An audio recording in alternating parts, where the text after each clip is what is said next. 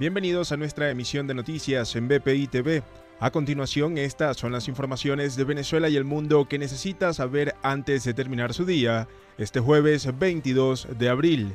Estados Unidos impuso condiciones a la administración de Nicolás Maduro para levantar las sanciones impuestas en contra del gobierno entre ellas la celebración de elecciones libres, la liberación de todos los presos políticos y respetar la libertad de prensa.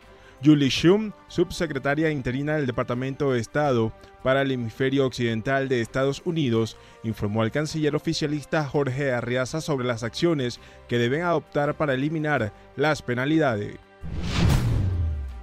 La ministra de Asuntos Exteriores de España, Arancha González Laya, enfatizó la importancia del diálogo entre todos los factores políticos en Venezuela para mejorar la crisis. Por su parte, la diplomática explicó que busca defender los intereses de los españoles que viven en la nación sudamericana y también de los miles de migrantes venezolanos que radican en suelo europeo.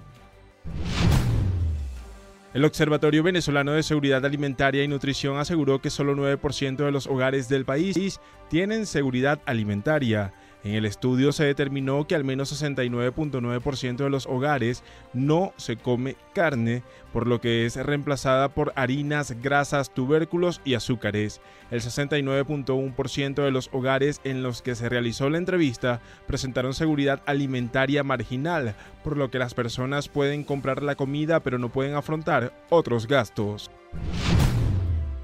Chile anunció que expulsará a los migrantes venezolanos que entren a su territorio de forma ilegal, según la nueva ley de migración. Los desplazados deben salir del país en un periodo de 180 días o serán expulsados. La medida permite que personas que hayan entrado al país antes del 18 de marzo de 2020 puedan regularizarse.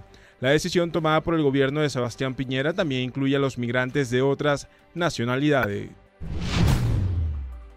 La venezolana Yulimar Rojas se prepara para la competencia de atletismo Tony Bonet, la cual se realizará en el estadio Camp de Ibiza. La deportista aseguró que su entrenamiento también le servirá para los Juegos Olímpicos 2021 a celebrarse en Japón. Para el desarrollo de estas y otras informaciones, los invitamos a sintonizar nuestra señal en vivo y contenido on demand en bpitv.com o a través de Roku, Apple TV, Amazon Fire y nuestro canal de YouTube. Síganos en las redes sociales como arroba bpitv.